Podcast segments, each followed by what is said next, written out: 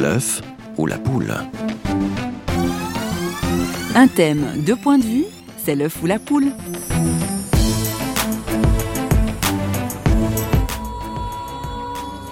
Les Mayas le savaient. La Bible, c'est la fin du monde, mes amis.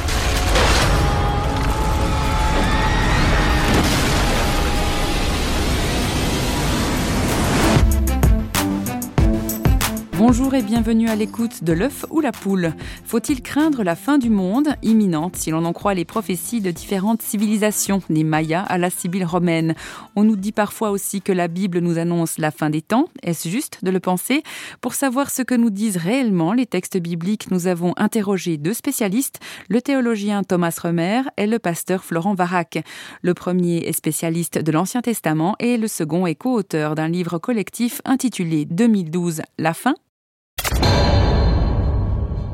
Le monde, tel que nous le connaissons, est sur le point de disparaître.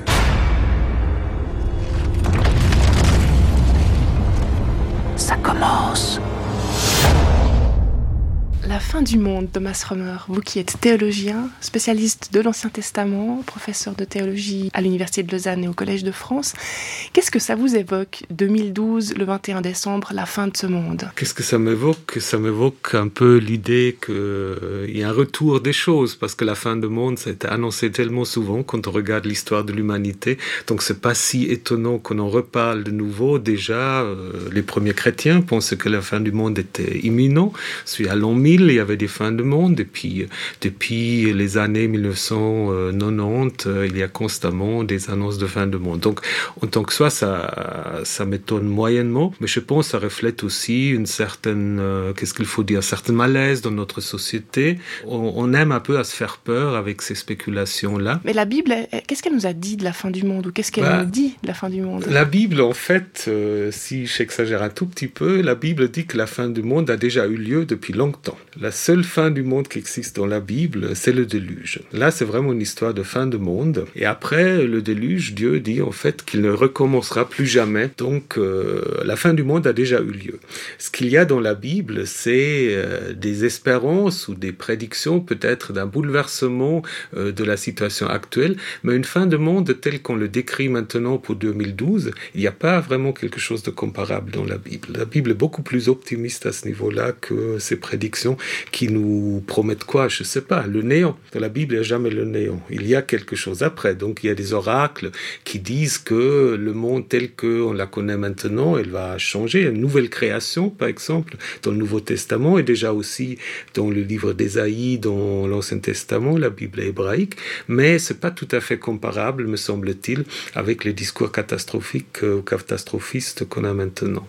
Parce que justement, dans la Bible, on trouve, dans l'Ancien Testament en particulier, des fois des paroles un petit peu obscures qui sont suivies de ces paroles oracles de l'Éternel. Il y a quand même des prédictions, puis des prédictions de destruction. Alors, il y a dans la Bible, en effet, euh, des oracles prophétiques euh, qui annoncent des catastrophes, euh, des malheurs. Souvent, c'est des oracles qui concernent d'abord le peuple d'Israël, à qui on annonce, en effet, la destruction, la déportation, et on explique cela par le fait que le peuple et les rois n'ont pas été en mesure de suivre les commandements divins euh, tels qu'on le trouve dans le Deutéronome et par ailleurs. Mais ce qui est intéressant aussi, c'est qu'après ces oracles de malheur, de destruction, euh, il y a souvent euh, l'idée que Dieu revient vers son peuple et on parle d'une sorte de nouvelle création. Dans le livre d'Ésaïe, on peut lire Voici, je fais toutes choses nouvelles, ne nous souvenez plus des choses anciennes. Et ces choses nouvelles, c'est une création où régnera la paix entre le peuple, entre Israël, l'Égypte, la Syrie, les grands des grands ennemis en fait. Et donc, euh, catastrophe vie, mais pas catastrophe définitive, je dirais. Si vous voulez, les discours sur les catastrophes ont aussi, euh, je dirais, une sorte de fonction pédagogique, euh, en disant attention, on vit dans un environnement fragile et un certain comportement peut en effet détruire cet environnement. Donc, si vous voulez, il y a un côté presque un peu écologique dans, dans certains de ces oracles, en disant bah c'est un peu à l'homme aussi de se comporter de sorte qu'il évite les catastrophes. Et puis aujourd'hui, bah, évidemment, il y a tous ces débats sur le réchauffement climatique, sur la répartition des richesses. Évidemment, c'est pas exactement les mêmes choses que à l'époque biblique, mais je dirais c'est un peu le même problème. Euh, c'est euh, l'homme lui-même qui tient un peu son destin dans la main, et ces oracles dans la Bible, ils disent pas tellement autre chose, me semble-t-il. Je vous annonce la fin du monde. Ah, tout le monde va périr. Encore vous Les survivants mourront de faim et de froid, ils ont la peste et le choléra. Voyons, monsieur, rentrez vous coucher, cela vaudra mieux. Asseyez-vous et regardez ce que je vous apportais. Ah ah, voilà le châtiment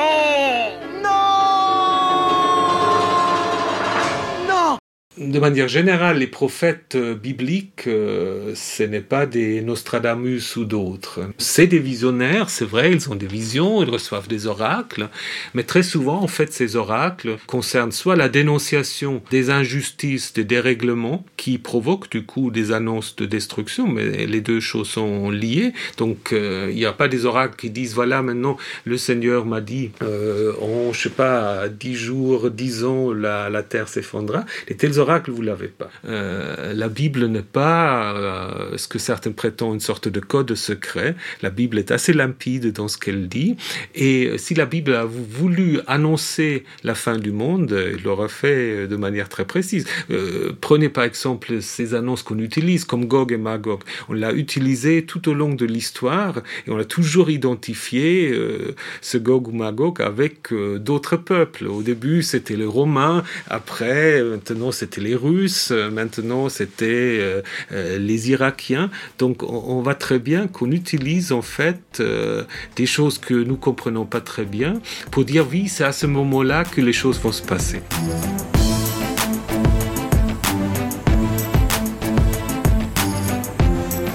Pas de code secret ni de date précise de fin du monde annoncée dans la Bible, donc pas de panique, nous dit Thomas Remer. Et pourtant, me direz-vous, il y a ce livre terrible dans la Bible, l'Apocalypse.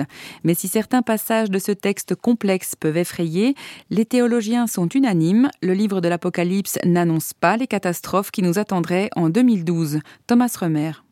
L'Apocalypse de Jean qui euh, décrit avec moult détails, ça c'est vrai, toutes sortes de, de catastrophes qui vont tomber sur l'humanité, ne se termine de nouveau pas pas la catastrophe, mais par la vision de la Nouvelle Jérusalem euh, et par une création à l'intérieur de laquelle il n'y en a plus besoin de faire la guerre, plus besoin de se protéger, parce qu'il y a une sorte de, situation de paix universelle. Donc euh, même cet apocalypse de Jean, qui euh, souvent est aussi utilisé pour calculer toutes sortes de choses, bah, elle donne aussi de l'espoir. Elle a probablement était écrit à un moment où euh, euh, des milieux chrétiens étaient persécutés, rejetés, soit par les Romains, soit par euh, les Juifs. Et donc là aussi, je dirais, l'Apocalypse, c'est aussi un écrit d'espérance. C'est pas simplement un écrit catastrophiste. C'est un écrit qui dit voilà, il y a des grands bouleversements qui vous attendent sans doute, mais après, sachez que il y a une nouvelle création, une sorte de réconciliation.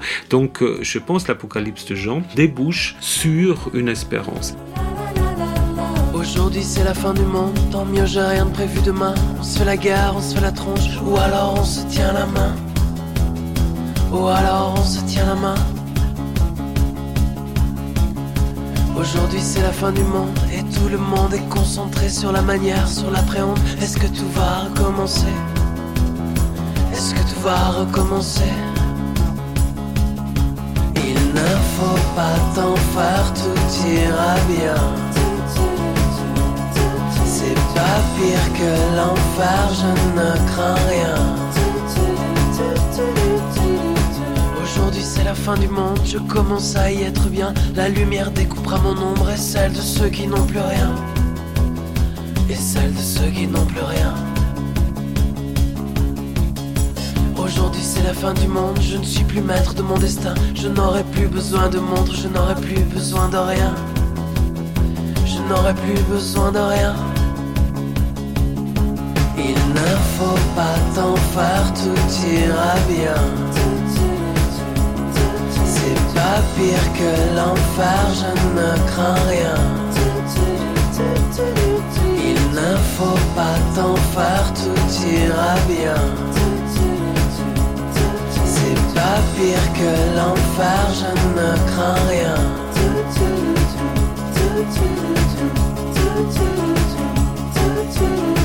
Aujourd'hui c'est la fin du monde. On sera au balcon pour la fin. Aujourd'hui c'est la fin du monde. Tant mieux, j'ai rien de prévu demain. Il ne faut pas t'en faire, tout ira bien. Pas pire que l'enfer, je ne crains rien. Il ne faut pas t'en faire, tout ira bien. C'est pas pire que l'enfer, je ne crains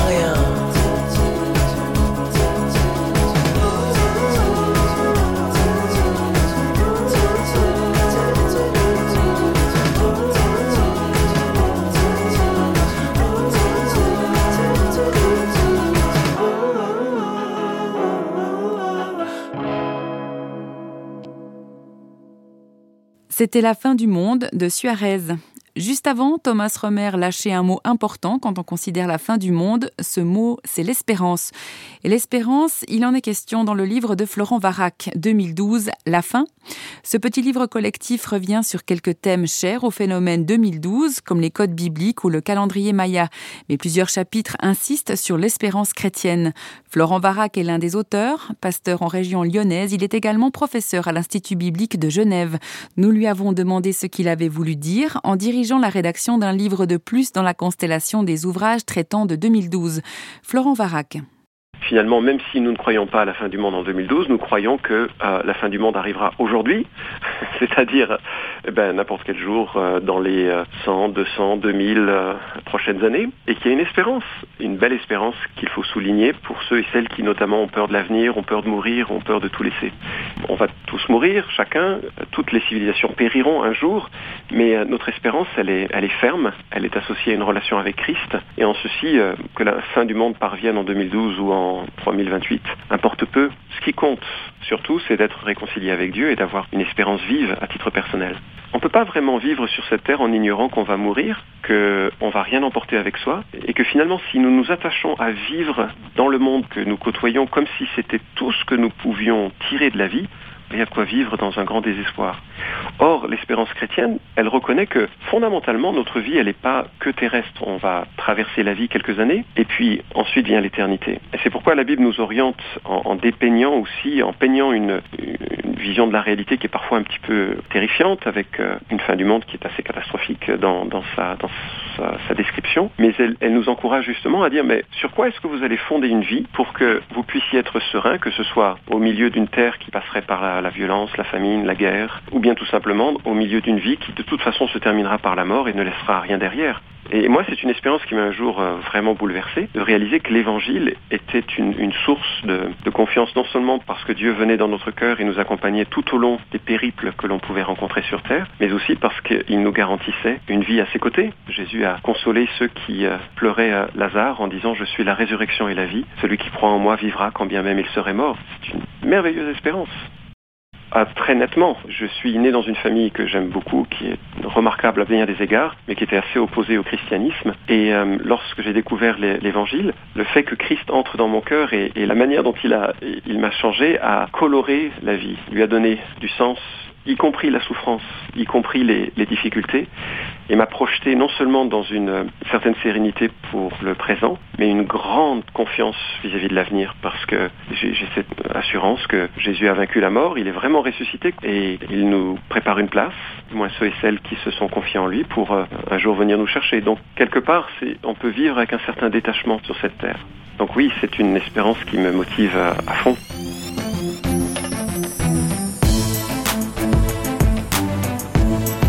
Que va-t-on faire de notre vie, avec ou sans fin du monde? C'est la question que nous laisse Florent Varac et que nous vous laissons également à l'issue de cette émission. Elle vous était proposée par Radio Réveil. Thomas Remer et Florent Varac étaient nos invités. Et si vous, chers auditeurs, vous souhaitez poursuivre la réflexion, nous vous donnons rendez-vous sur le site parole.ch, depuis lequel vous pouvez nous contacter. À bientôt.